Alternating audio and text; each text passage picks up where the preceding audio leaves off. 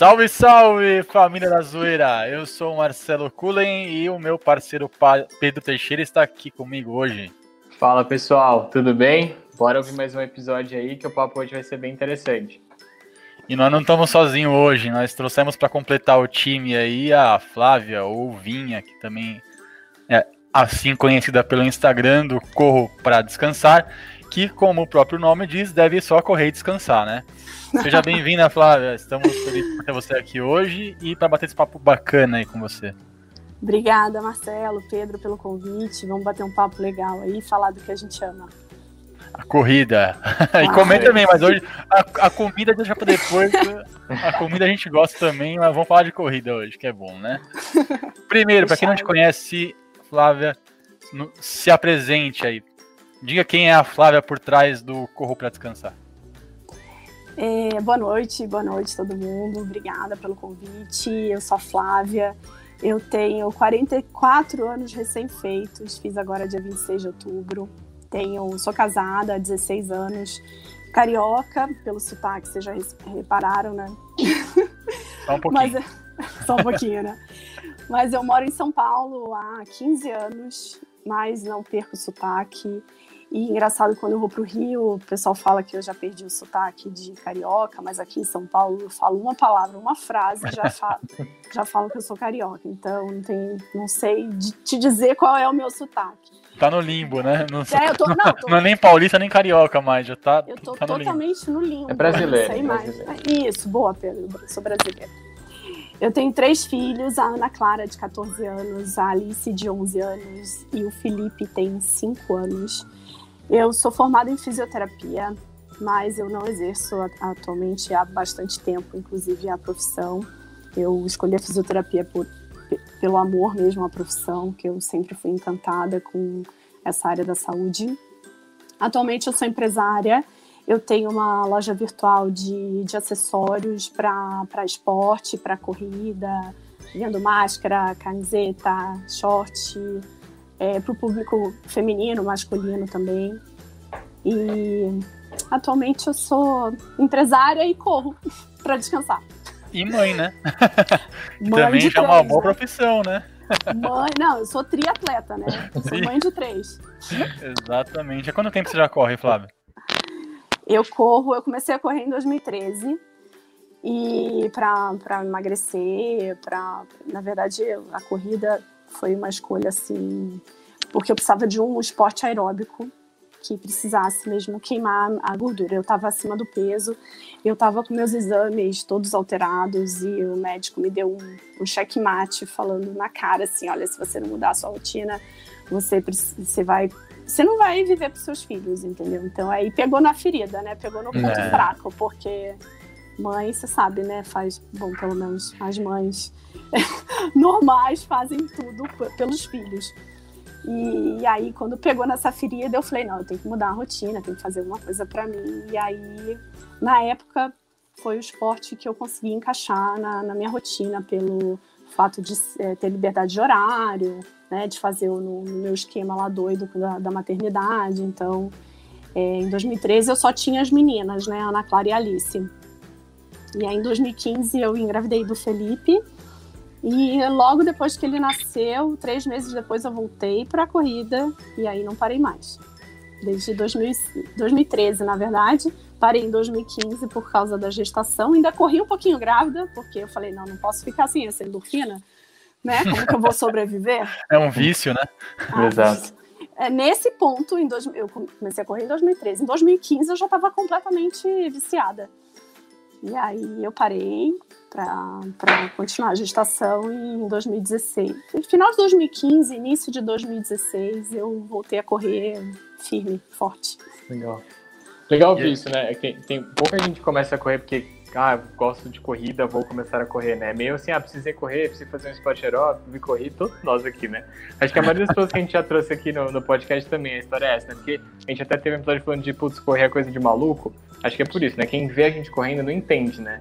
Fala, meu, o que é essa galera correndo 5 da manhã na rua, né? E aí, quando você, só quando você corre, você vai entender. Então, é, é bem legal esse. É, é, curioso esse fato. Diga. É, na, na verdade, eu nunca tive esporte na minha vida, pelo contrário, eu sempre fui uma negação em todos os esportes. Na verdade, a única coisa que eu fazia um pouco quando era pequena era natação e andar de bicicleta, mas nada profissional, andar de bicicleta uhum. porque eu gostava de, de passear pelo Rio de Janeiro de, de bicicleta mas nada sério, nada que tivesse rotina de treino, nada que tivesse planilha. E eu era péssima com bola, eu era a última a ser escolhida no time, era uma apagação de mico. E aí foi até difícil escolher um esporte que, que encaixasse na minha rotina e que eu me apaixonasse, porque é, não adianta você precisar fazer um esporte para emagrecer, para melhorar o colesterol, glicemia, etc. E você não se apaixonar, você não, não se encantar, porque o importante do esporte é você ter a disciplina, a rotina, a constância, uhum, para uhum. poder melhorar toda a sua qualidade de vida que, o médico, que os médicos aconselham, né? Então eu penei um pouquinho e aí foi a corrida que eu me encontrei, me apaixonei e, e tá aí até hoje na minha vida. Estamos aí. e aí você encontrou a corrida, se apaixonou pela corrida nesses sete anos, me diz qual foi o seu maior desafio que você já encarou? Ai, meu, o meu maior desafio foi primeiro de tudo, é acordar o meu corpo, né? Porque eu estava numa situação completamente acomodada, é, preguiçosa, né? Porque eu comia tudo que eu tinha direito, estava obesa, estava acomodada e, e não conseguia imaginar é, mais uma coisa na minha vida, porque eu já tinha dois filhos, eu tô numa cidade que não é minha, né? Eu não tenho, é, eu nunca tive apoio, rede de apoio. A minha mãe já é falecida, a minha sogra e meu sogro não moram aqui em São Paulo. Então, aquele esquema de, ah, vou deixar meus filhos com alguém, vou fazer alguma coisa, eu nunca tive isso. Então, eu precisava de uma coisa que realmente encaixasse na minha rotina. E contava também muito com a ajuda do meu marido.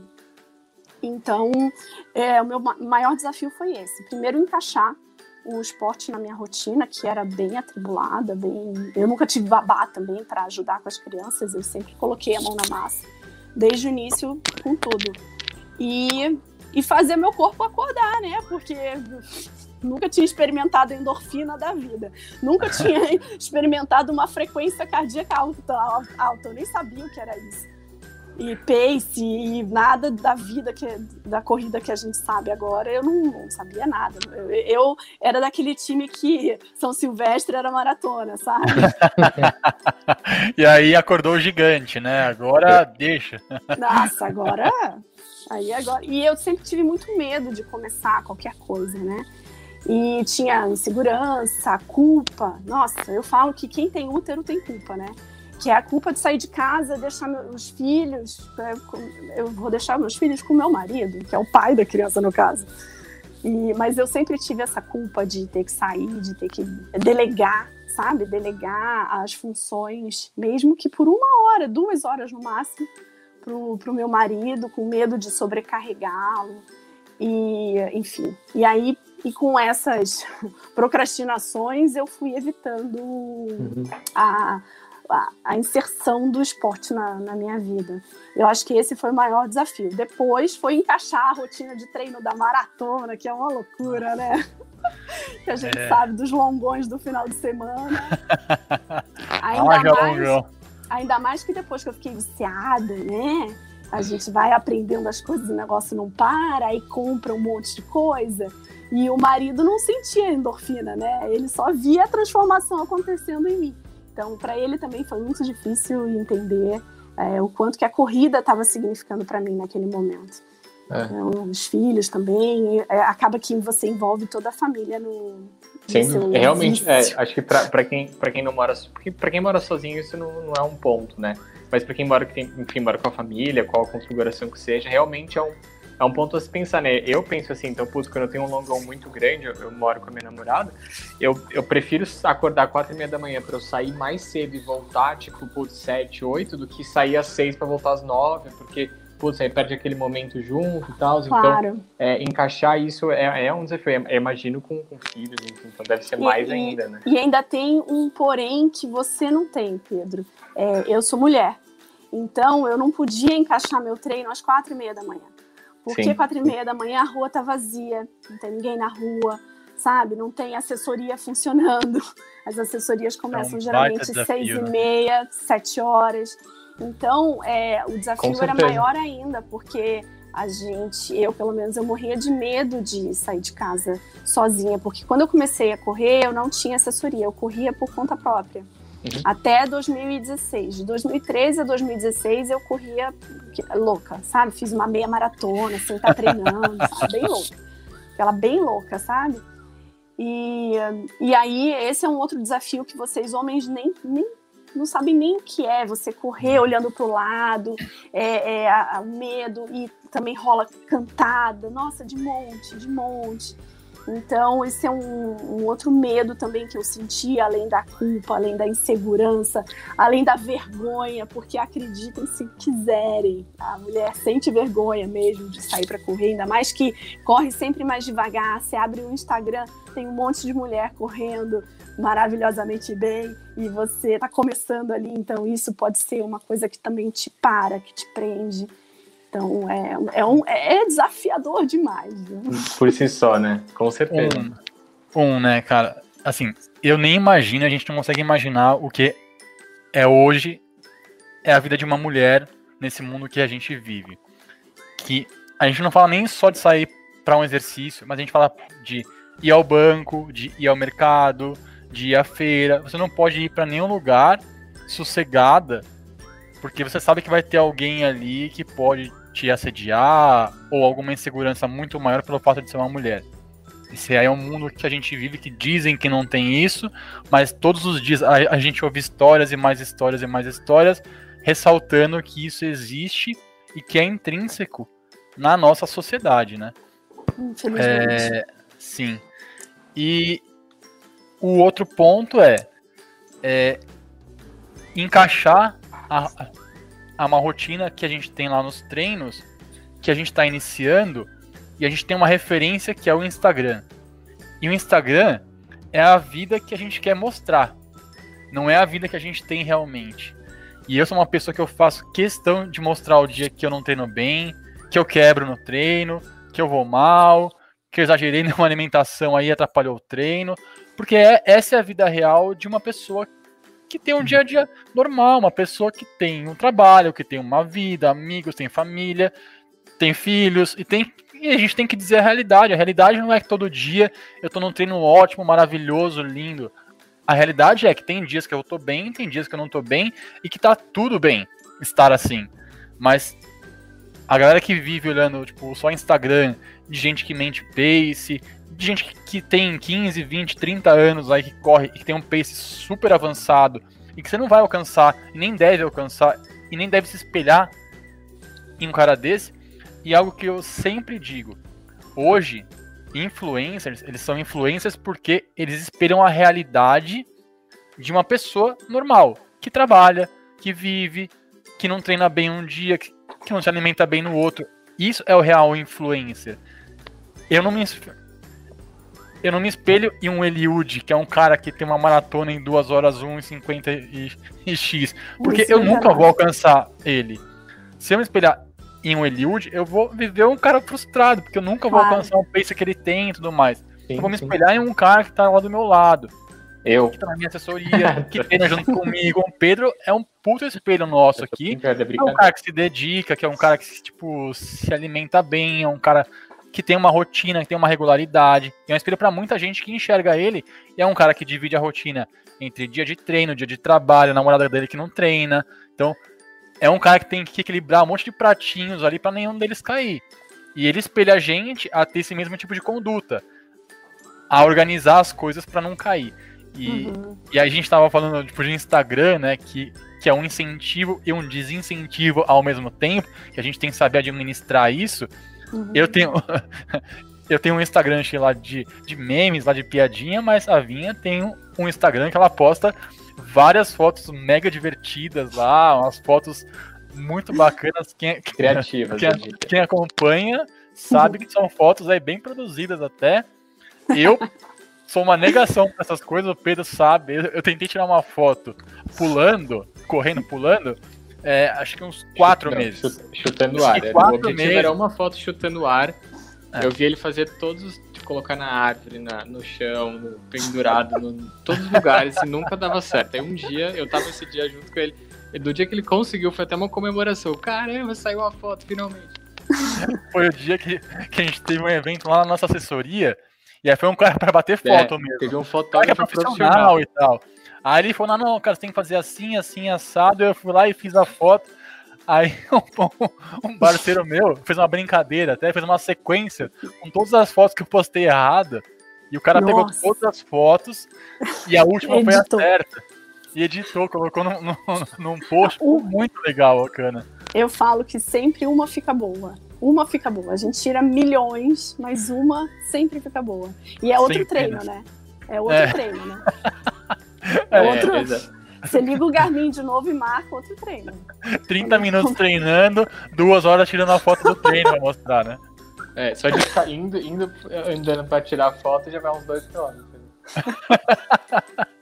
É, e eu, eu acho que é verdade. Se, se a gente É. ligar, o- se a gente ligar o GPS, certeza que vai dar mais, mais um, no mínimo um quilômetro aí só de tirar foto.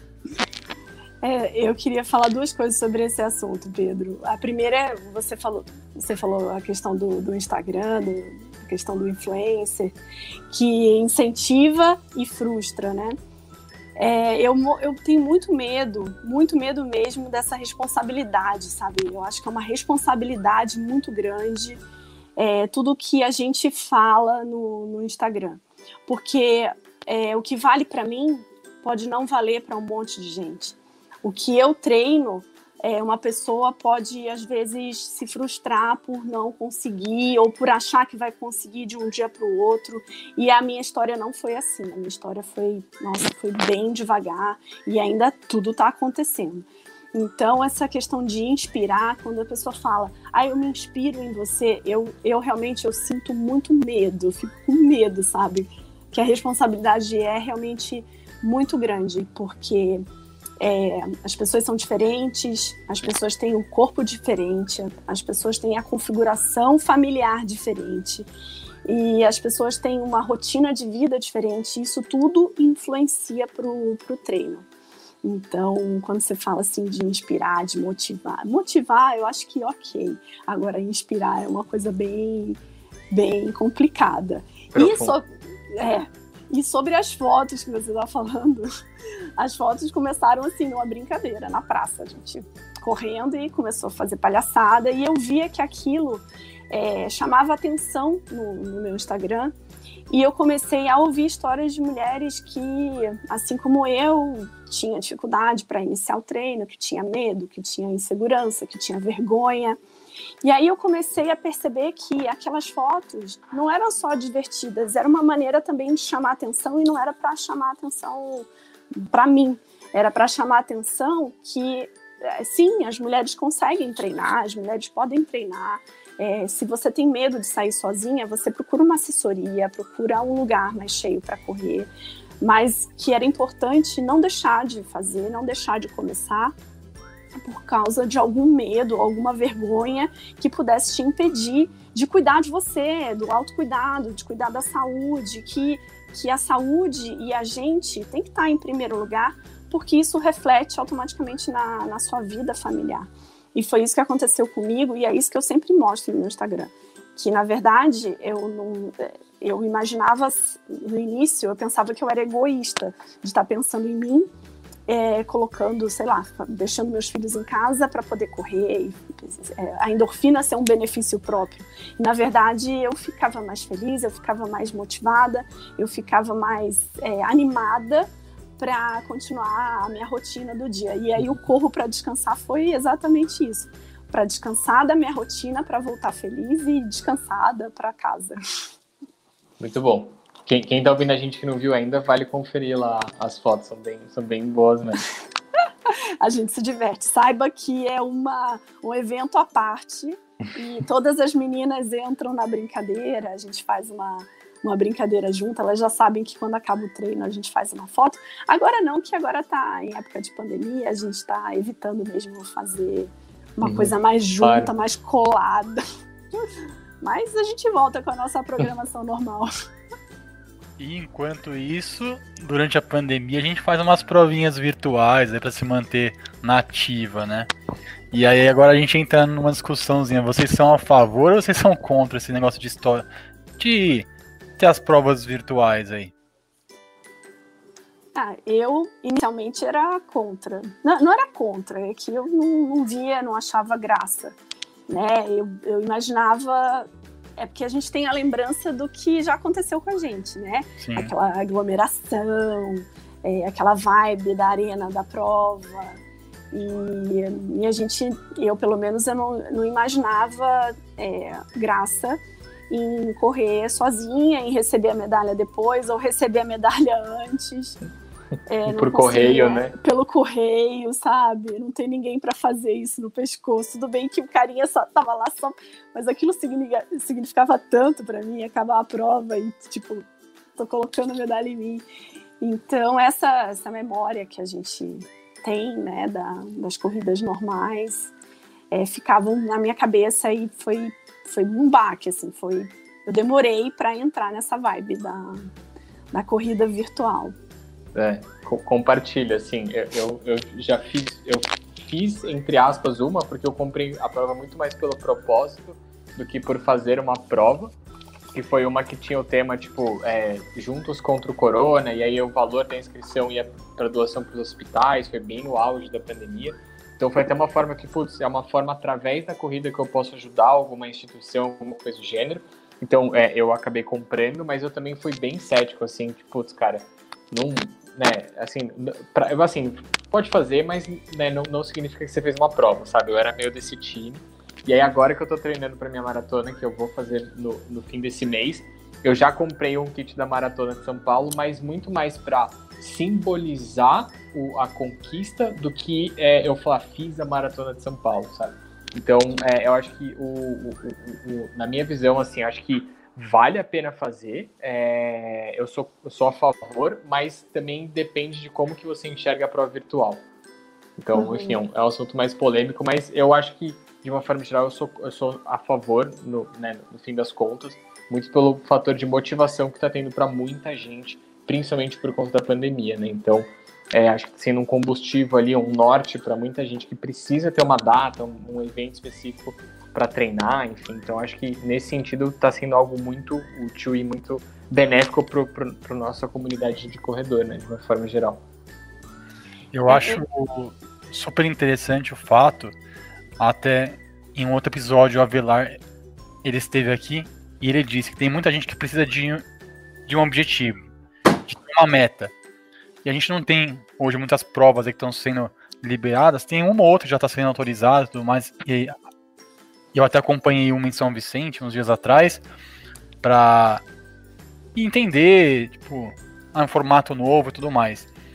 É, e é uma forma de a pessoa se manter lá nativa com algum objetivo, alguma data-alvo e até ter efetivamente a data. Ó, eu, nesse dia que eu vou entregar esse tipo de quilometragem ou essa velocidade um pouco melhor e a gente ir evoluindo gradativamente, seguindo com a motivação que a gente não tem, né? Porque basicamente a galera hoje tem um antes, né?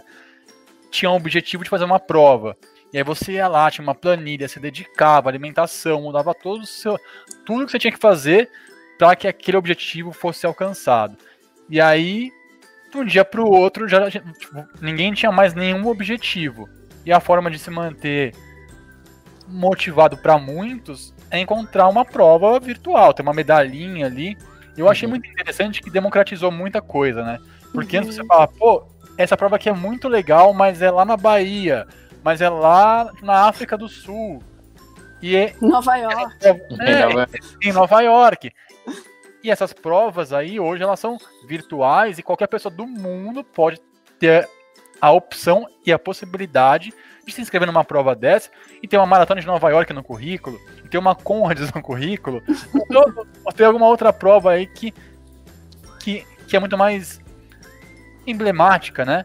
E que Exato. você não teria hoje a chance de ir, porque com o custo de uma viagem, avião, hotel, alimentação em dólar. O dólar tá tipo 6 reais, o euro tá 7 reais.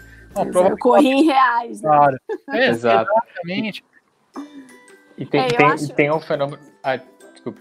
Só, só, complementar isso que o Bristol está falando, tem um fenômeno muito é, legal que está acontecendo também, que a gente está vendo é, algumas páginas, ou até, enfim, é, é, enfim páginas de, de, humor, ou enfim, algumas páginas importantes da corrida, de, de corrida, que estão tendo as provas deles, né? Então, pessoas que são fãs dessas páginas estão tendo a oportunidade de ter uma medalha, de ter uma camiseta, coisas que, putz, quando, por exemplo, a gente também trouxe aqui, a gente falou bastante com o corredor irônico, ele está com uma prova virtual dele hoje, assim, quando que ele teria a condição de fazer uma prova presencial do corredor irônico. Putz, até pode um dia ter, mas é, é, é como, né, ficou muito mais é, acessível, né, das pessoas terem esse tipo de coisa. Então, esse também foi um benefício que, que essa onda aí de provas virtuais trouxe é, de uma forma geral, assim. Eu acho que é a, é a, transformação da nossa cabeça, né? Quando eu comecei, quando começaram as histórias das provas virtuais, eu ainda estava com a minha cabeça imaginando o que estava acontecendo, o que aconteceu no passado. É, o fato é que agora isso não vai acontecer, não vai ter nem tão cedo até sair vacina, não sei. É, se as provas que a gente, as provas presenciais que a gente correu, não vão acontecer da mesma maneira agora. Então, já que não temos, vamos mudar a nossa cabeça para tentar adaptar a nova realidade, né? Que são as provas virtuais e, e criar essa, é, esse evento, né? Essa simbologia da prova na nossa cabeça para a gente realmente se motivar e, e, ao invés de ficar parada reclamando que não tem prova, não tem corrida, não tem aglomeração, vamos criar uma coisa legal e fazer da melhor forma e da forma que é possível que eu acho que é o melhor do que ficar se lamentando pelo que não tem que se lamentar e reclamar, não vai adiantar no momento, Exato. né?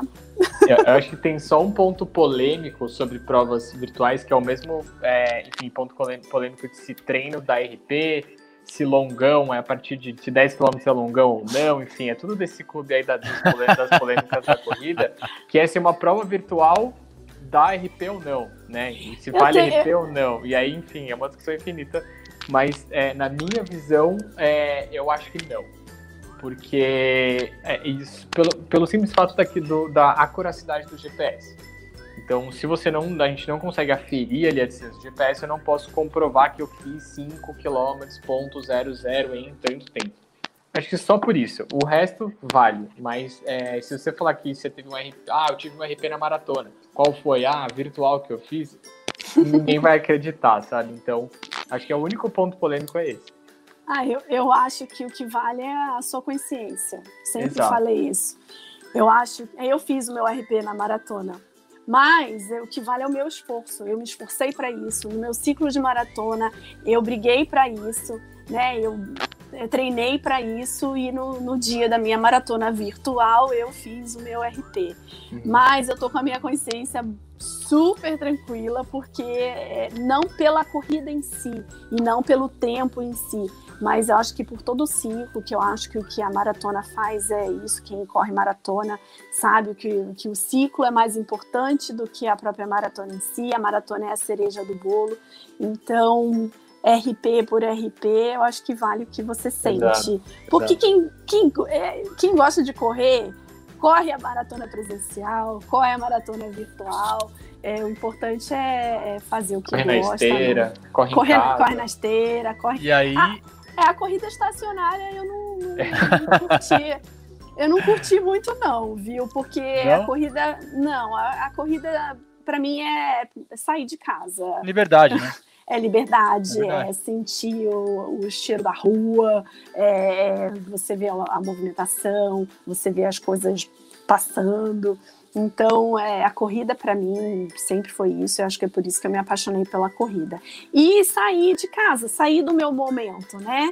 Então, se eu ficasse ali correndo em casa parada, ia passar um filho, ia passar outra filha, ia me atrapalhar, ia perguntar se, é, qual era o almoço, qual é a janta. Então, eu não, não teria o meu momento.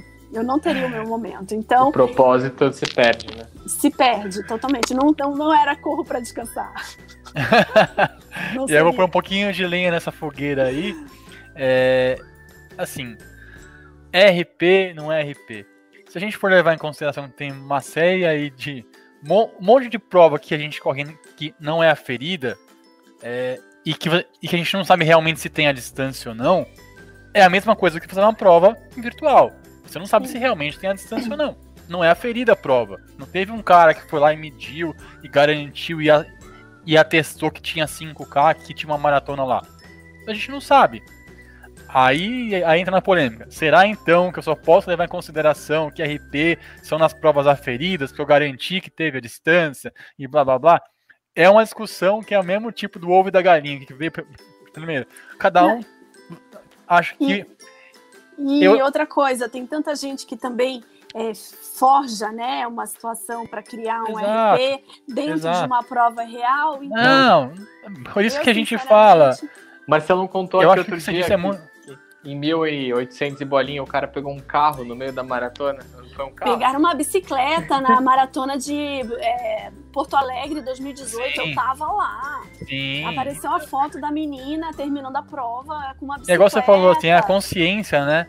Se eu fiz a prova e eu tô tranquilo, feliz com a minha consciência em paz, não importa vale, se é virtual, se é presencial, se é treino, se não é. Tá. É, RP é a, é a sua regra. Se você é. fosse é. um cara profissional, tivesse num ranking, não sei das quantas, ranking nacional, aí só iria ser aprovado Exato. o seu RP se a prova fosse aferida, se a, se a IAAF ela tivesse lá e ela validasse a prova, claro. e blá blá blá, porque vale índice para não sei o quê.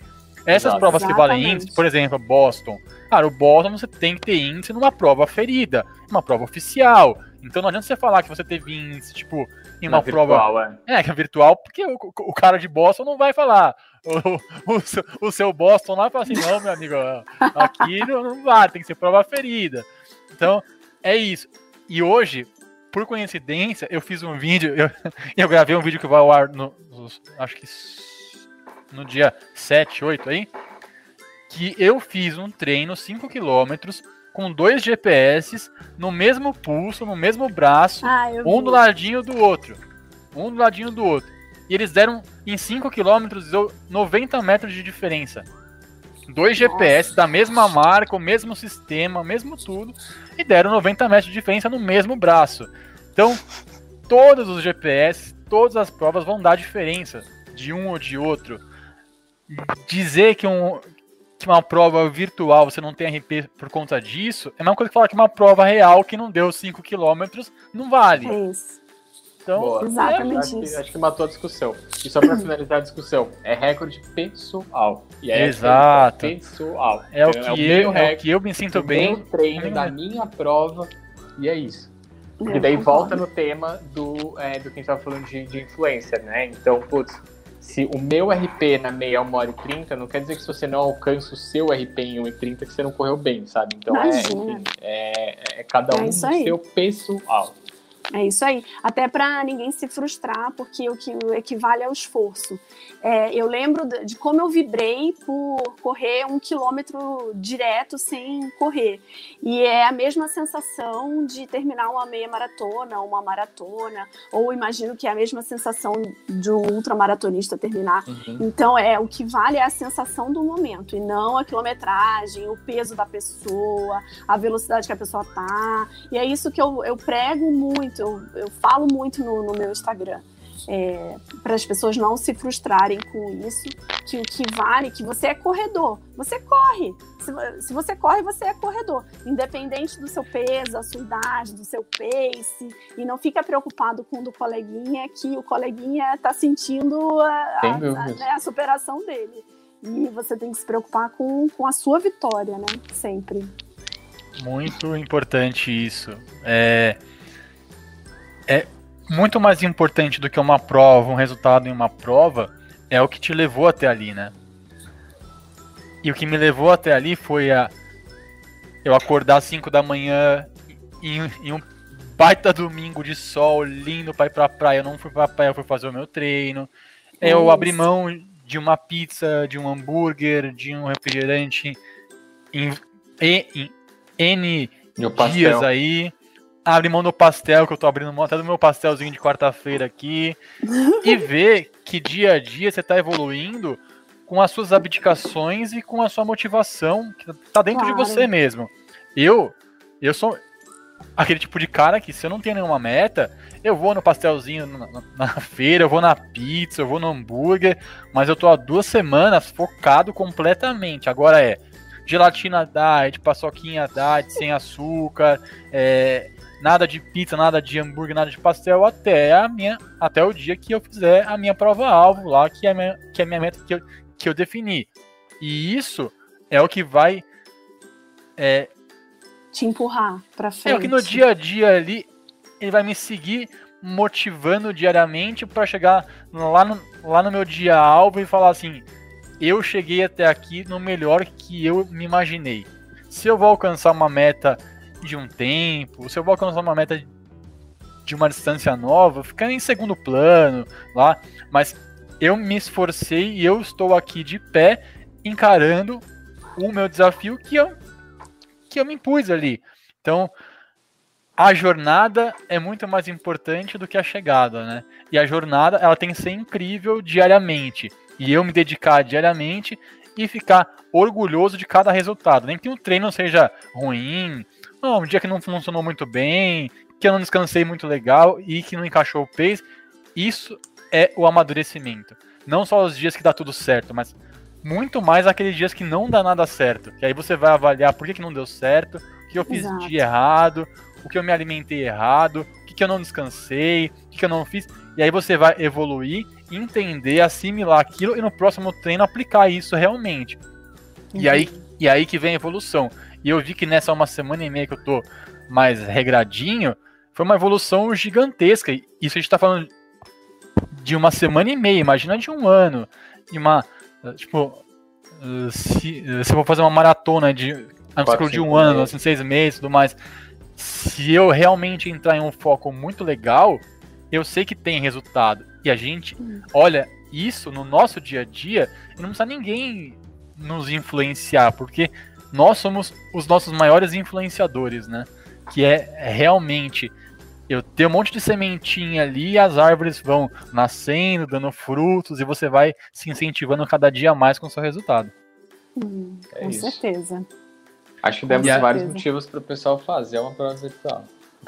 ah, eu super aconselho. Depois que, que eu criei como objetivo a maratona virtual, é, nossa, eu transformei tudo que eu pensava sobre é, uma prova virtual mudou completamente, porque foi o que você falou, quando a gente tem um objetivo, a gente tem uma meta, é, não importa se é virtual, real, presencial, é, você quer fazer, você quer entregar, você quer é, é, fazer aquele desafio, né? Eu, pelo menos, eu sou assim. Eu, eu não gosto, eu, eu falei hoje, inclusive, nos meus stories, eu não gosto da vida morna. Eu gosto do, do quente, eu gosto do desafio. E aí, quando me propus a fazer, eu e minha sócia, né? É, que eu tenho a sociedade com a, com a Grazi, com a mãe que corre na, na loja a gente encarou isso juntas, então. E o meu treinador foi um, o Ademir Paulino. Ele, nossa, ele foi um querido, ele foi super profissional e abraçou esse nosso sonho. E, e foi junto com a gente nessa, embarcou com a gente nessa e fez todo o treino como se fosse uma prova realmente, uma prova real. E, e, foi real. Que, ai, Porque foi, foi real, né? Foi real. Você tem todos ai, tudo que é um prova. No seu Strava tá lá que você fez na maratona. Então foi tá. muito mais do que real, né? Muito mais. E, inclusive o tempo bruto é igual ao líquido, porque ah, eu fui é naquela. eu fui naquela gana como se eu tivesse não, e foi muito legal, viu? Depois, quando a gente começar a falar da prova, se eu puder falar da prova. Vamos, vamos, vamos, vamos, vamos falar com certeza, porque a gente vai se, se emocionar junto aqui, porque eu sou um cara que me emociono muito fácil com essas coisas de maratona, essas histórias.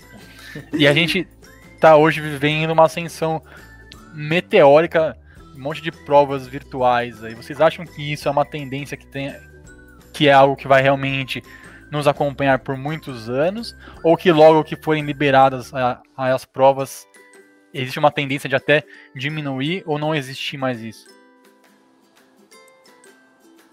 Fale. É, não, eu tô, é que eu tô pensando aqui. Eu acho, eu que, vai ser, eu acho que vai ser gradativo. Eu, isso, eu ia responder é, Eu não acho isso, que todo Pedro. mundo vai voltar para as provas presenciais de um dia para o outro. Então, por exemplo, hoje, por curiosidade, entrei no site da Iguana, que são as provas que eu ia fazer esse ano, né? Eu entrei porque eu vi um post, enfim, só fui só confirmar se estava tudo certo para fazer ano que vem. E aí eu vi que já vai ter uma em abril. Aí eu fiquei pensando, hum, eu vou, não vou, tipo.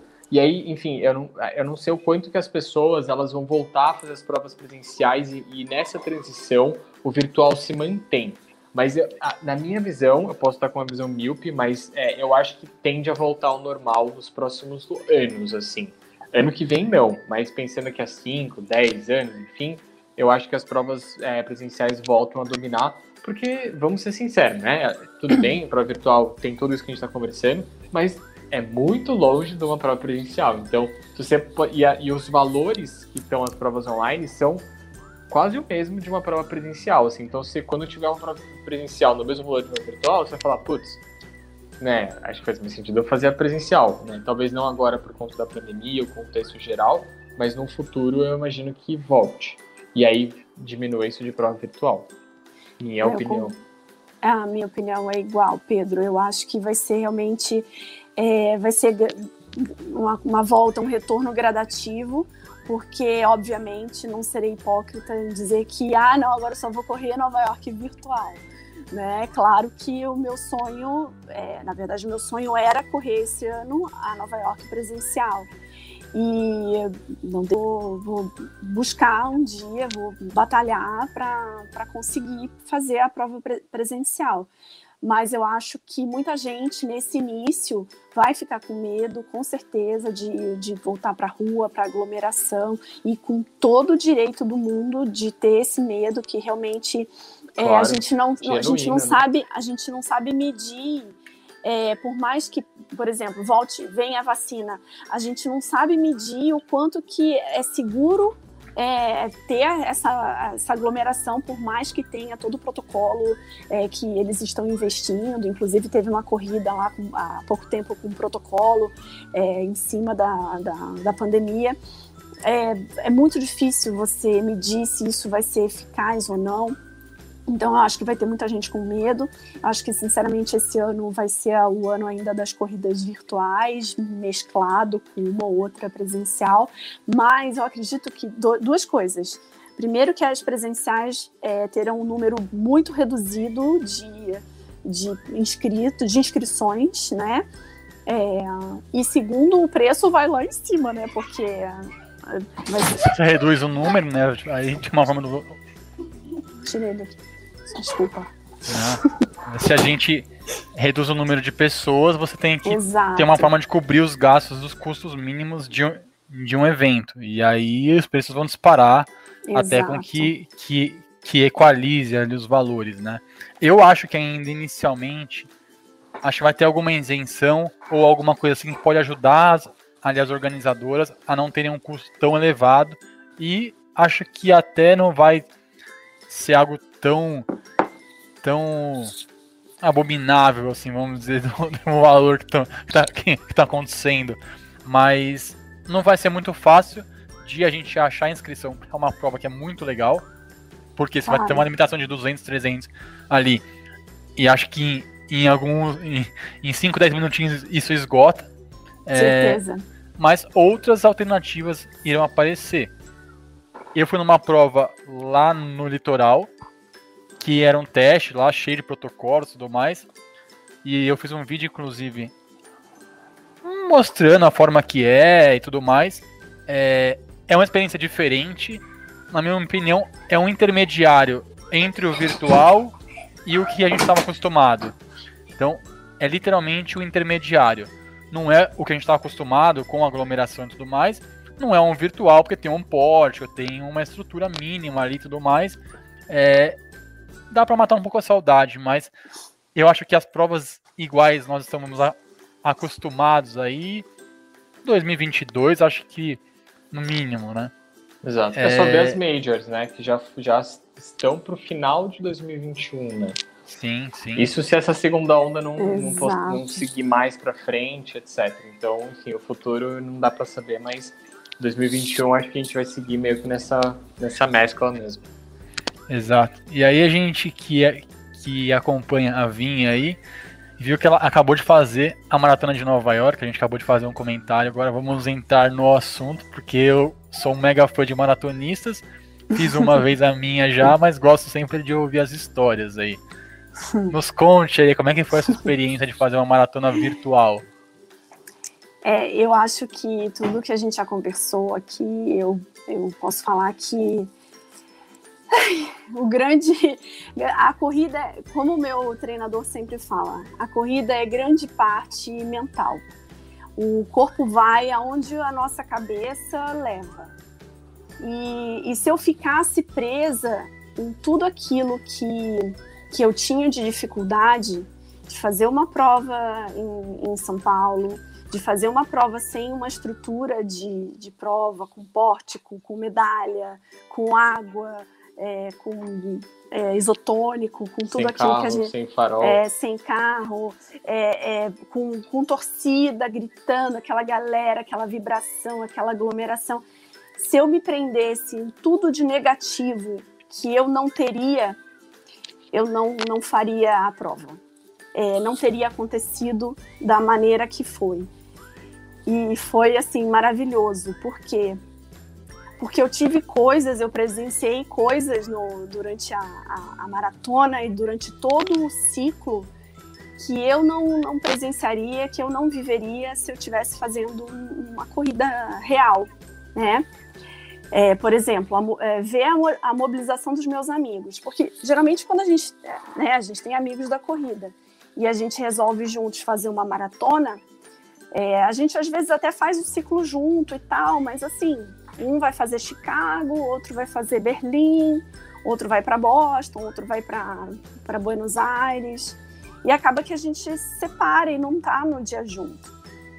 Eu tive a sorte de estar com todos os meus amigos que treinam comigo é, do meu lado, né? Porque nesse dia que a gente fez a maratona virtual, só cinco atletas do, do Ademir correram. Os outros amigos da assessoria, eles estavam lá para ajudar a gente. A gente fez um esquema de, de organização, de apoio, é, alguns dias antes, e tinha uma amiga que a gente largou ali do jockey, e eu fui em direção à Marginal. A minha amiga controlou o horário da minha largada, entrou de bike na, pela ciclofaixa e me encontrou no meio do caminho e me acompanhou a prova inteira inteira de bike do meu lado. Eu fazia assim, quero água, ela me entregava água. Sensacional. Você sentiu o Eliud ali, né? Tipo, Nossa, eu me senti ali naquela prova que ele fez uma hora e 59. Os Pacers. E assim, eu não tava, eu tava sozinha, eu tava correndo sozinha, porque os outros, os outros quatro atletas do Ademir que que estavam correndo a maratona, inclusive a minha sócia, todos corriam mais rápido. E isso, em momento algum, nem nos, nem nos treinos, isso me desmotivou. Porque, é, pelo contrário, é, sabe aquela, aquela coisa de ver os seus amigos sempre correndo na frente e você tá ali, tá acompanhando aquele, aquele ritmo de treino. E, e na prova, eu não estava sozinha, o, o, o, meu, o meu treinador, o Ademir, também estava de bike na ciclofaixa a gente fez um 12 quilômetros indo e 12 quilômetros voltando. Então, ali na ciclofaixa da Marginal, eu já matei os 24. E aí eu sabia que a partir do momento que eu saísse da Marginal, ia ser um momento da prova mais complicado, que eu teria que atravessar a rua. E como eu falei para vocês, eu não parei o relógio em momento algum. Inclusive, no 24, no quilômetro 24, eu tive que subir aquelas, não sei se vocês conhecem, aquela escadinha da, Do da ponte, ciclo... uhum. da ponte Cidade Jardim. Sim. Eu, eu subi de gatinho, eu subi engatinhando, porque você tá correndo e aí de repente você muda o estímulo. Imagina, eu tava no, no 24 quilômetro. Você muda o estímulo, sobe uma escadinha, eu falei, nossa, isso vai ser complicado. E naquele momento da prova, a gente voltou pelo jockey eu encontrei os outros amigos que foram comigo até o final da prova. E essa foi uma outra parte interessante, porque numa prova, normalmente, você chega lá no quilômetro 30, quilômetro 32, que você fala que você encontra o um muro, né? Você fala, ah, você encontra o um muro, você vê um monte de gente caída, um monte de gente pedindo é, ambulância, um monte de gente alongando a panturrilha, que dá cãibra. eu olhava para o lado, só tinha gente bem, tava todo mundo bem, porque estavam começando a correr no 24 comigo, né? Então, isso também foi uma outra coisa. É, é, bom, resumindo, eu só fui vendo coisas positivas é, é, que, que, estavam ao meu, a, a meu favor e não, é, ah, eu não tenho porte, ah, não tenho medalha, ah, eu não tenho, é, não tenho estrutura, ah, o, o trânsito está funcionando, é, não está parado. Uhum. E aí os meus amigos iam fechando as ruas, doidos, fechavam se jogavam na frente de um ônibus articulado. Eu falei, nossa, o meu coração, minha frequência para, cardíaca. Para, para. tá tudo bem, gente. Isso não foi nada programado, foi uma coisa que, que foi acontecendo assim, sabe, na, na hora. E, e foi, foi muito legal. E a melhor parte é você chegar, porque normalmente quando você chega numa prova grande, às vezes você nem encontra quem tá com você, a família, né? O marido, o filho. Porque é tanta muvuca, é tanta gente tem... que você não é, você se perde, né? lá, tem muita gente lá que tem. Aí faz a dispersão, às vezes você tem que andar um quilômetro para dar a volta, para encontrar é. com as pessoas. Aí você não sabe se tá do lado direito, se do lado esquerdo, não dá para combinar. É uma loucura. E aí, quando eu tava chegando no final da, dos 42 quilômetros, o meu marido preparou de surpresa para mim uma faixa com o símbolo da maratona de, de Nova York. É, as, as, eles colocaram bexiga, colocaram um monte, como se fosse a linha de chegada mesmo. Uhum. E, e, meu marido estava lá, meu, meus filhos, e foi aquele momento realmente de, de celebrar e de fazer valer a pena cada quilômetro mesmo que, que eu corri e de valorizar as amizades, porque quando que você ia imaginar que, que um amigo seu que corre com você, que é, né, que é seu amigo, é, fosse parar a vida dele para te ajudar, para ser apoio, sabe? Para andar de bike 42 quilômetros, para te entregar água. É, é, essa minha amiga foi com uma meia escrito já deu certo. Imagina, quando eu olhei a meia ali no primeiro quilômetro, eu já sabia chorar. Ah, até eu, falei... eu tô me segurando aqui, tá difícil, viu?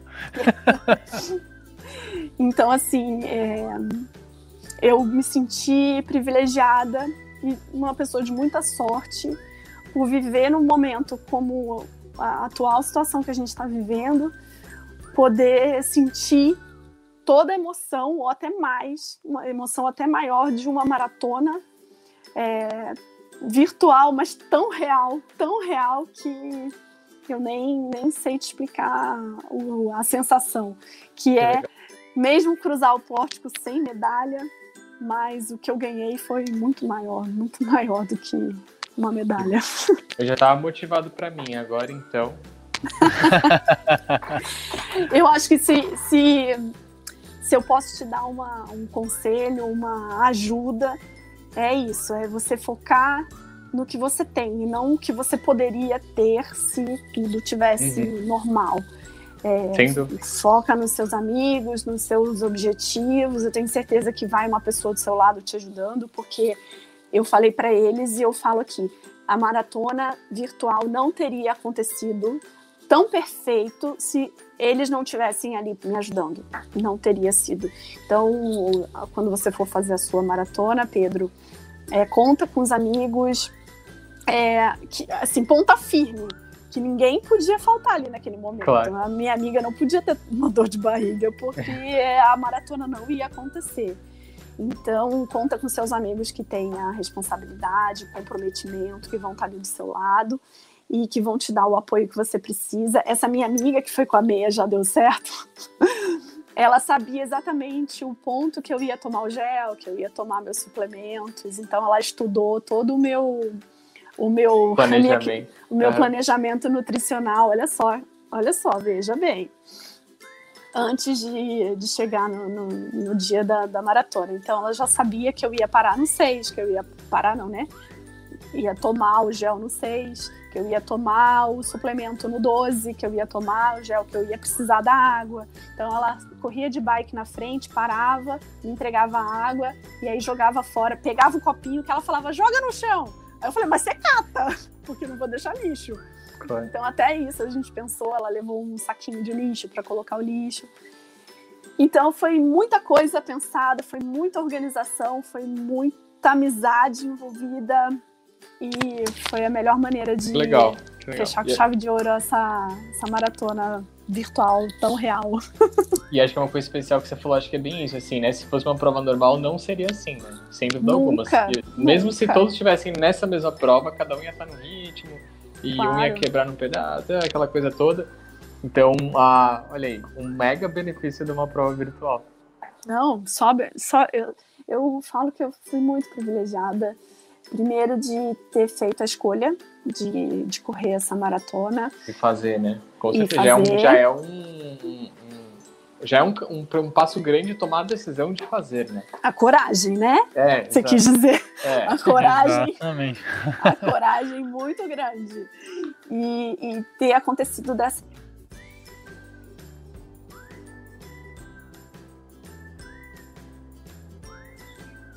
Você tá com o seu microfone mudo, Vim. Tá mudo? Agora, agora foi. Oi, desculpa.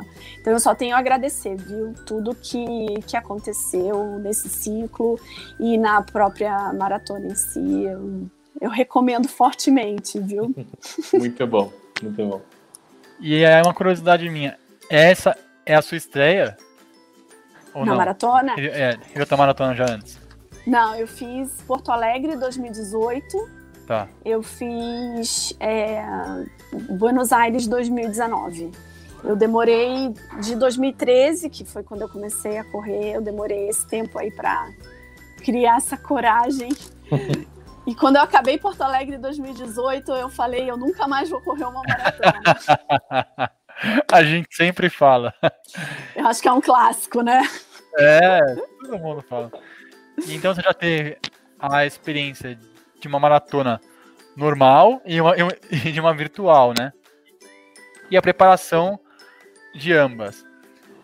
Existiu alguma diferença ou, ou você acha que foram exatamente iguais ali no seu Não. dia a dia e tudo mais? Foi bem diferente porque a corrida na pandemia, né, quando a gente começou a a- a- o ciclo da maratona na pandemia, foi muito difícil. É, porque os parques estavam fechados, é, correr de máscara, né? É uma coisa complicada.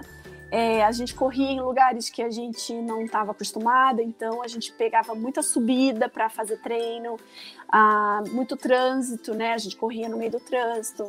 A gente recebeu muita cantada, porque a gente corria no meio da rua. É, a gente não estava treinando em parque, né? Eu nunca saí para treinar sozinha. Eu sempre estava acompanhada, duas, três amigas. Mas a dificuldade maior foi essa, a- a- adaptar o treino. Logística, né? a- é, a logística, né? Ah, os lugares que a gente estava treinando, que eram lugares que a gente não estava acostumado, a gente não estava treinando no parque. E o treino com a máscara, né? E a falta de apoio, por exemplo, num treino longo. É, as assessorias demoraram para voltar e a gente já estava treinando para maratona.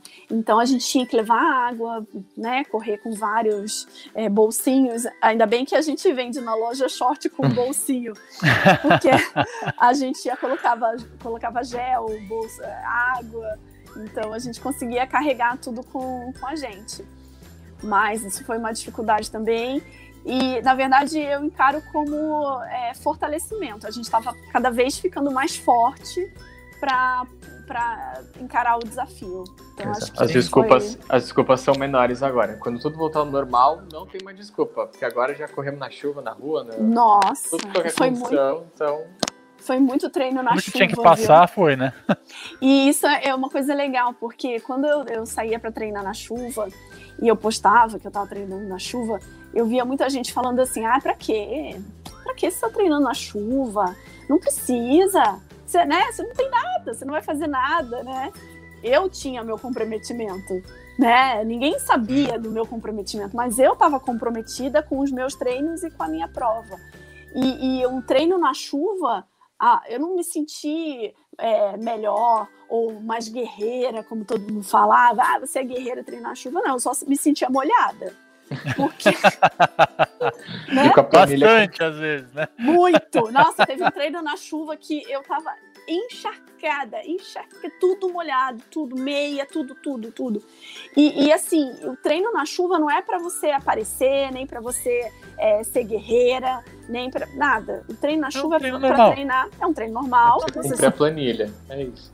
é, não, e pra, pra te preparar, porque no dia da prova você não sabe o que, que vai acontecer. Você não Exato. sabe qual é a condição climática que você vai pegar. Aí você se prepara pra uma maratona, chega no dia que você vai fazer a prova, tá chovendo. Ah, não vou porque tá chovendo. E... Ah, é, não, Não. vou. Ah. E o que que aconteceu? Ah, Tava chovendo no sábado, não sei, né? Não sei se vocês Tá. lembram, mas tava chovendo e tava frio. Então, nossa, eu corria só pensando no treino da chuva, que todo mundo falava, pra quê que você vai treinar, pra quê? Tá aí, ó. Pra isso, a gente Isso se é preparou tanto pra todos os tipos de condição, né? Pra chuva, pra Exato. sol, pra vento, pra frio. E é assim que a gente tem que treinar. A gente tem que treinar independente de, de algum tipo de condição. Ainda mais se existe a possibilidade de um frio extremo ou de um calor extremo, você tem que se submeter a esse tipo de treino no seu dia a dia para estar preparado no seu dia alvo, né? E, e, e aí sim você fala, bom, estou aqui para o que der e vier. Para chuva, para frio, para calor, para sol, o que vier, eu tô 100% apto para É seguir o meu objetivo. Muito bom. E aí, Isso. e agora o nosso amigo Pedrão ali, ó, ele é debutante de maratonas ainda, né? Nossa, vai ser a Ele- primeira, vai, Vai ser a virtual? primeira maratona dele, vai fazer virtual agora no, no dia 22 de novembro. Tá na fase aí final, aí últimos dias aí de, de, de correrias para fazer a maratona. Vinha já fez algumas, né? Virtuais e presenciais. Agora você pode dar dicas para as outras pessoas também. Eu fiz uma que tô toda quebrada, então minhas Qual dicas a não sua? vão. Eu fiz a de 2019 lá na cidade de Porto Alegre. 2019. Aí foi, foi, tipo, foi aquele ano que deu duas voltas e, Ah, sei, sei. e eu não tava bem. Não sou, um, não sou um, um- um cara muito bom pra se escutar fazer maratona, não, por enquanto. Mas quando eu fizer minha segunda, vou dar dicas também. então, dei dicas para o nosso amigo Pedrão aqui, para todo mundo que tá iniciando nas suas maratonas, que vai estrear em maratonas ou que tá se preparando para uma maratona virtual ainda esse ano. Marcelo, primeiro é, eu quero ver você correndo uma ma- a próxima maratona, hein? vou, vou. Ó, eu ia, eu ia esse ano, mas depois que teve a pandemia, aí fiquei alguns meses sem nada de treino, aí tive que abandonar, mas no começo do ano que vem, no primeiro semestre, com certeza. Opa, Bora, vou com você. Pedro, que legal, você vai fazer a primeira maratona virtual, cara. Eu tiro meu chapéu pra você, viu? Porque uma coisa é você, né? Eu já tenho a experiência, né, já sei como é que é correr uma maratona e, né, e já sabia como, como seria uma maratona aqui em São Paulo. Agora você encarar de cara uma maratona Mara- virtual Na ciclofaixa. Na ciclofaixa, olha, tiro meu, meu chapéu pra você. Você vai fazer ciclofaixa também? Vou, a gente vai sair da Paulista, Ibirapuera, Vila Lobos e a gente vai até a Ponte Laguna, aqui perto do Burlemax. Berrini e tal. Ah, sim, eu passei pela Laguna. Inclusive, eu fui até a Guarapiranga. Dá pra você ir depois da, da Laguna também. Tem mais um espacinho para Acho Sim, que tem oito, sim. tem oito quilômetros exatamente da Ponte Laguna até a Ponte Guarapiranga. Tem oito quilômetros. Boa, bom saber. E também é uma reta, assim, é bem tranquilo. Depois, se você quiser acertar o, A gente, aham. o trajeto. de percurso, É. eu já conheço, ali eu já conheço bastante, porque como a gente não estava treinando no parque, a gente usou muito ali a ciclofaixa da Marginal. Sim, É. direto ali, é. É muito bom, né? Não, ali é bem tranquilo, é uma, é uma reta só, não tem muita variação de altimetria, então é, é bem gostoso treinar ali. Fora, tirando as capivaras, a família de ratos, né? Ah, eu já virei amigo deles, já. Mas a, a dica que eu tenho para você, eu acho que eu já falei durante o meu depoimento aqui, é a corrida é mental. A corri meu, meu treinador sempre fala isso, a corrida é mental. É, a gente tem que. O, o nosso corpo vai aonde a nossa cabeça eh, nos leva. Então, eu acho que você tem que trabalhar muito a sua, a sua cabeça antes de começar a correr. Num dia antes, você tem que mentalizar todo o percurso, abre seu mapa do percurso, mentaliza você passando pelos 10 quilômetros, é, tudo que você vai ver quando você estiver passando pelo a quilômetro a quilômetro. É, visualiza você pegando gel, tomando gel, bebendo água. Todos os detalhes, quanto, quanto mais detalhes você der uhum. na sua visualização pré-prova, é, é mais fácil você vai vivenciar aquilo no momento. Então, eu acho que a visualização pré-prova é muito importante, você se organizar para no dia tá tudo perfeito, é, você é, cuidar da alimentação também, fazer uma boa hidratação, dormir bem nesse dia é difícil, é difícil pra caramba, mas... ansiedade. É, ansiedade é, é difícil. E no dia da prova, é, pensa só coisa boa, pensa que você tá bem, que, que você tá focado, é, não se distraia, é, mantenha a sua cabeça focada, é, concentrado e, e vai. Só Boa, vai. Só vai. Já deu, já deu. Como é que era a meia? Já deu já certo? Já deu certo. Nossa, ela Boa. botou essa meia. Eu falei assim: ai, Luciana, por que, que você botou essa meia? E ela ficava andando de bike na minha frente, aquela meia. Já deu certo, já deu certo, já deu certo. Muito bom. Não tinha certo. como não dar certo com isso, né? Se acompanha na meia Outros 42 quilômetros. E a outra dica que eu tenho para você, eu acho que essa dica também vale para todo mundo que está começando, é não experimentem nada novo no dia da prova. Então, se você está acostumado a comer uma buchada de bode no café da manhã pré-prova, toma, come a sua buchada de bode no dia da prova também. Óbvio que não é o usual, mas né? Não é recomendação, você, gente. Não, não recomendamos. Mas se você tem o hábito de comer banana é, amassada com aveia e mel todo dia nos seus treinos, no dia da prova você Faz não igual, vai inventar né? comer uma buchada de bode, né? Você come a sua banana amassada com, com aveia e mel. E não experimenta nenhum gel novo, nenhum, nada, nenhuma roupa nova. Você vai usar Sim. todas as roupas e todo o seu gel, tudo tudo que você já usou durante o seu treino. Isso é uma dica que é vale ouro. Muito bom. Obrigado. Mas já deu, já deu certo. Já deu já certo. Já deu certo. Como a da Vinha já deu certo também. A do Pedrão com certeza vai dar super certo. Aí tem outros amigos que vão estar junto nesse dia aí, o Rafa e o Renato, que vão muito fazer legal. junto a maratona aí. Vai ser muito bacana. É, e vai ser uma experiência muito nova aí para eles e para muita gente aí que está estreando em maratonas ou, ou, ou estreando em outras distâncias aí também usando essas provas virtuais aí como alvo. Está sendo muito interessante ver e ouvir as histórias como essa. Eu sou um apaixonado por corrida desde antes de eu começar nesse mundo da corrida. Eu sempre fui muito fã. E é muito bom estar no dia a dia vivenciando e experimentando histórias como essa.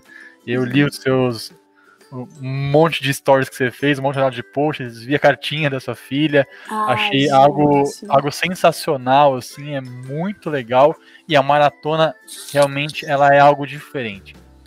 O dia que a gente experimenta uma maratona, não muda só a nossa vida na corrida, mas muda a nossa vida como geral, assim, pô, é, acho que você você entra num, numa outra fase tipo, da sua vida, como alguém mais centrado, mais consciente de tudo. Você não é mais um. eu, eu pelo menos falo por mim, não sou mais um cara que é vida louca, que tá com dor e sai pra correr. Sou mais racional de tudo, né? É, e a maratona, ela entrega isso de verdade. E ela entrega muito mais do que isso, porque ela entrega o seu dia a dia é, e ela faz a gente imaginar que a gente é possível de qualquer outra coisa que a gente queira, né? Se, se eu estou disposto a ir atrás de qualquer objetivo, eu aprendo com a maratona que só depende de mim alcançá-lo. Se eu me exercitar, se eu me motivar, se eu me manter focado, eu vou alcançar qualquer objetivo que eu me dispuser a fazer. E isso que que acho que é o mais interessante, é o mais importante de fazer uma maratona e o Pedrão vai logo menos experimentar essa, essa sensação aí do quilômetro 42 e você acha que já acabou a prova e não acabou a prova, falta mais 195 metros e você, caramba, não acabou, é verdade, tem mais 195 metros, aqueles 195 metros vão demorar mais do que os 42 quilômetros que você correu. Muito bom, muito bom. Eu falo, eu falo que o, o quilômetro 42 é igual é, final de gestação. Vocês não vivenciaram isso. Mas final de gestação é uma coisa que não acaba. Não, acaba Parece não. Que... Todo mundo fala assim, ah, todo, é, gestação nove meses. Não, não são nove meses. É, são 30, 39, 40 semanas. E é mais ou menos isso, é final de maratona, que você passa ali pela. Outra pressão também que a gente não tem na virtual é ficar acompanhando as plaquinhas, né? Não tem plaquinha. Sim. Então, se você não quiser olhar o seu relógio para não perceber em que quilômetro tá, você também não precisa olhar, porque você não vai ter a pressão da plaquinha ali falando faltam 800 metros, aí 800 metros ali na sua cabeça Nossa, vai é durar 5 quilômetros. Exatamente, aqueles 195 metros lá é, são infinitos, infinitos. Infinitos. Mas também quando bate o relógio e acaba. Nossa. Olha, é Eu... aquela sensação de dever cumprido, melhor dever da sua vida, porque é só alegria, viu? Eu me lembro de cada metro do último quilômetro até hoje. De cada metro. Cada eu metro. Eu lembro de, de, de curva para cá, de curva para lá, as árvores, o shopping vindo. Aí, com os últimos 500 metros ali, minha namorada tava me esperando. Lá na chegada, minha mãe tava esperando. E cada segundo, cada milésimo, assim, eu me lembro perfeitamente, perfeitamente, nitidamente, igual se fosse um vídeo, assim, porque é algo realmente muito emocionante. Na verdade, eu me lembro dos 42.195 metros perfeitamente. Se alguém, se alguém fosse escrever um vídeo hoje, um filme da minha maratona, eu iria contar metro a metro como que foi. Por onde oh. eu passei, o que eu fiz em cada metro. Porque foi muito emocionante, foi algo muito emblemático de verdade. Então... Pedro, eu, outra coisa também que é, é muito legal você fazer é dividir a prova né? E, e, e, nunca, em momento algum, olhar para o relógio e falar: ai meu Deus, faltam ainda 10, 10 quilômetros. Você tem que pensar no que você já correu. Caramba, eu já corri 30 quilômetros, então isso ajuda muito também a, a não, a não é, pesar, né? É. Ficar um negócio pesado. E a outra coisa também que eu fiz é, foi dividir a prova pelos meus filhos. Então isso é, foi muito motivador para mim. Então eu sabia que na primeira, no primeiros 14 quilômetros eu ia correr para um filho, né, para Ana Clara, e nos outros 14 quilômetros eu ia correr para Alice e nos outros 14 quilômetros eu ia correr para o Felipe. Então eu nunca, nunca decepcionaria nenhum dos três filhos. E a única certeza que eu tinha é que eu ia chegar, independente do tempo, da, da, do meu pace e de como eu ia chegar, faltando um braço, uma perna. Eu ia chegar, eu ia bater o relógio com 42 e, e de 195. E eu deixei os 195 pro marido, pra ele não ficar triste. Não ficar com ciúme, né? Não ficar com ciúmes. E são os 195. E, e aí ele falou, né? Eu falei, pô, só 195 metros. Eu falei, mas são os 195 metros mais difíceis e mais importantes da, da maratona. Então, eu acho que se você criar uma, uma meta na sua cabeça de acordo com a quilometragem que te motive, que te incentive, é, também é uma estratégia muito boa. E muito foi bom. o que também é, sempre me motivou. Em todas as três maratonas eu usei a mesma estratégia. E ai de mim se não corresse para um filho. essa essa só, sua última dica de dividir a prova, eu usei a mesma coisa. Eu não tenho filhos, né? A dividir. Mas foi tipo de 5 em 5 que, que eu fiz a quebra.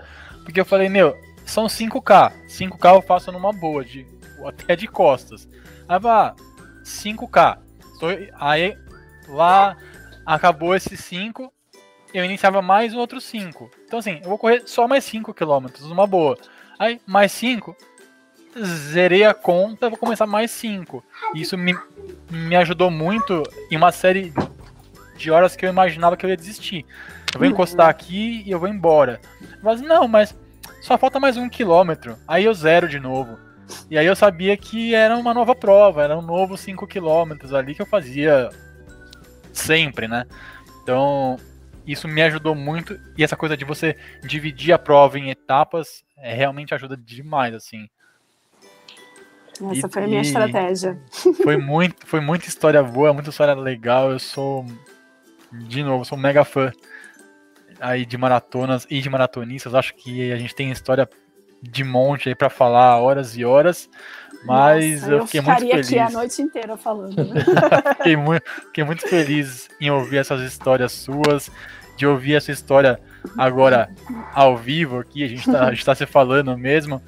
É, e a história, história da maratonas. A, a, história da cartinha da minha filha que você viu no Stories foi Sim. porque ela não, não pôde estar tá, no dia. E aí ela que ela teve um evento na casa de uma amiga, evento não, aniversário de uma amiga, e ela virou para mim dois dias antes e falou: "Mãe, eu, eu quero para casa da minha amiga". Eu falei: "Poxa, mas é no dia da maratona, é, da chegada e tal. A mamãe queria que você tivesse lá". Aí ela: "Ai, mãe, mas eu queria muito para casa da minha amiga, que a gente está combinando". Assim, eu eu seria muito egoísta, né? De falar, de obrigá-la a ir na, na, na, chegada da minha maratona, porque era uma coisa que eu queria muito, mas eu seria muito egoísta é, de, de impedi-la de fazer uma coisa que ela queria, né? Ela queria para casa da amiga. Eu falei, tudo bem, filha, vai, faz o que você quiser, você pode ir para casa da sua amiga. E aí ela foi para casa da amiga, tanto que no vídeo é, você consegue ver que só tem dois, né? A Alice e, a, e o Felipe. A Ana Clara não foi. E aí, quando eu passei o, a faixa, o meu marido entregou a carta. Falou: Olha, sua filha não foi, mas ela fez questão de deixar registrada essa, essa carta para você. Ah, meu filho, aí eu chorei, né? eu tudo, chorei. Tudo que tinha que não tinha. Logo nesse momento final, né? Não, porque ela escreveu coisas ali que, nossa, é, sabe quando você não imagina que vai, vai ler naquele momento? É, eu acho que é o que uma mãe é, sempre quer. É, porque por mais que, que eu inspire pessoas, é, né, que eu motive pessoas, mas o meu objetivo maior é, é ser um exemplo para os meus filhos, né?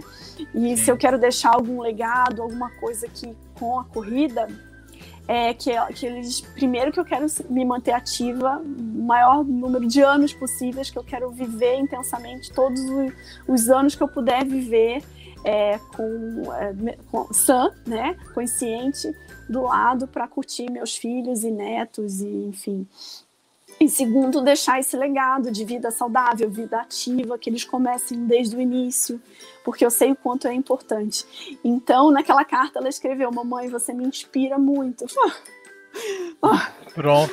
tipo, missão Ei. cumprida, né? Acabou comigo. E aí foi, foi isso. Então, eu acho que se eu conquistei alguma coisa é, com a maratona foi além da medalha, foi além do meu pace, foi além da minha, do meu esforço. É, é, é a missão tá, foi cumprida ali. Ver da minha filha, é, ouvir da minha filha que, que eu sirvo de inspiração para ela. Muito bom. Ah, agora eu vou chorar. e com essas histórias de motivação, de inspiração e de maratonas por aí, é, é, sempre muito legal ouvir essas histórias e ver realmente que é algo emocionante para quem tá contando a história e pra gente que tá ouvindo também, né? Porque a gente, porque a gente se imagina no lugar e, e, e, e a gente vê que realmente o mundo ainda tem, tem algo muito bom a oferecer para todos nós, né? E foi um grande prazer vir te ter aqui nesse episódio. A gente ficou feliz demais de ouvir suas histórias, de dividir essas histórias com quem está ouvindo a gente. E queria deixar o último espaço para você se despedir, para deixar os seus recados, para fazer o seu jabá aí com a sua ah. loja. Pode ficar à vontade. Fala, fala o que tiver com vontade. Abre o seu coração. Mas eu abri mais. Foi ótima a conversa, Marcelo e Pedro. É, é muito bom poder é, ter esse espaço é, para poder incentivar mulheres que vençam seus medos, suas culpas, suas inseguranças, suas vergonhas é, e que façam o que vão te fazer felizes. É, acho que se tem alguma mensagem para passar aqui é, é, é essa. É, cuidem de você, que cuidando de você, você não está sendo egoísta, você está sendo, é, você está buscando a sua felicidade para tornar o seu ambiente familiar ou de trabalho muito mais agradável e muito mais feliz. E, e sim, consequentemente, você vai ter, o, vai usufruir de todo o benefício que o, que o esporte pode, pode te entregar. E isso é, é maravilhoso, que é, é, tendo disciplina e constância e colocando na rotina é, o, o, seu esporte, que não necessariamente precisa ser corrida, você pode encontrar um outro esporte que, que te faça bem, né, que te dê esse retorno. É, o importante é fazer. E mesmo numa pandemia, você consegue encontrar uma maneira é, de se exercitar, de, de, cuidar da sua alimentação, de cuidar do, do, do, seu corpo e da sua, da sua mente, porque o esporte não cuida só da, do nosso físico, mas eu acho que o que eu ganhei é, de experiência, de, de vivência, é, de crescimento, de evolução, é, é muito maior do que o benefício físico que eu tive com o emagrecimento. Né? Então, é, sigam lá o meu Instagram, que lá eu, eu sempre posto uma foto engraçada, que vai te fazer rir. Eu gosto de fazer o povo rir, que como eu falei para o Marcelo, se a gente quiser ver coisa ruim, que a gente vê, que quer ver tristeza, a gente vê o jornal. E eu acho que o Instagram é, é uma, uma maneira da gente trocar experiência, trocar risada. E eu acho que é o que eu mais gosto de fazer no, no Instagram: ouvir histórias, trocar é, dicas. E no meu Instagram da loja eu sou sócia da Fast for You, é, junto com a mãe que corre, que é minha sócia Grazi, que inclusive correu a maratona lindamente também. E, e, a gente vende acessórios de corrida, a gente vende camiseta, a gente vende short, a gente vende máscara é, viseira, tem muito acessório lá. E o legal da, da, nossa. A gente começou no meio da pandemia, no meio não, no, do início da pandemia, então foi, foi pra gente também muito desafiador, porque a gente começou a loja em fevereiro, em março já estava o caos uhum. instalado. Então foi muito desafiador para a gente. É, empreender no, no, no Brasil é desafiador e no início de uma pandemia foi mais ainda. Então a gente passou por isso é, lindamente e graças aos clientes que, mesmo numa pandemia, compraram deram força, ajudaram a gente. Então, é, a gente conseguiu reunir várias marcas de, é, conhecidas né, no mundo da corrida num site só, então você consegue comprar tudo que você precisa é, pagando um frete, e essa foi a nossa intenção, e graças a Deus deu super certo. Então, dá uma força lá, fast for you. e corro para descansar. Boa. Obrigada. E é, acho que é isso, né, meu amigo Pedrão? É por isso. hoje. Por hoje é deu só, por hoje, só. deu de história, né? e se você tiver sugestões de assuntos que queira ouvir por aqui e se quiser acompanhar mais deste Corredor da Zoeira que vos fala, é só me seguir nas redes sociais que a gente troca umas ideias e quem sabe a sua sugestão não vira um novo episódio. Siga também o Pedro no Instagram, arroba pe.teixeira. Siga a, siga a Vinha no Corro para Descansar e no Fast for You. Gostei muito de poder compartilhar esses minutos com vocês. Espero que estejam por aqui em todos os novos episódios. Abraço para todo mundo que chegou até aqui. Até a próxima semana e tchau! Tchau, boa noite.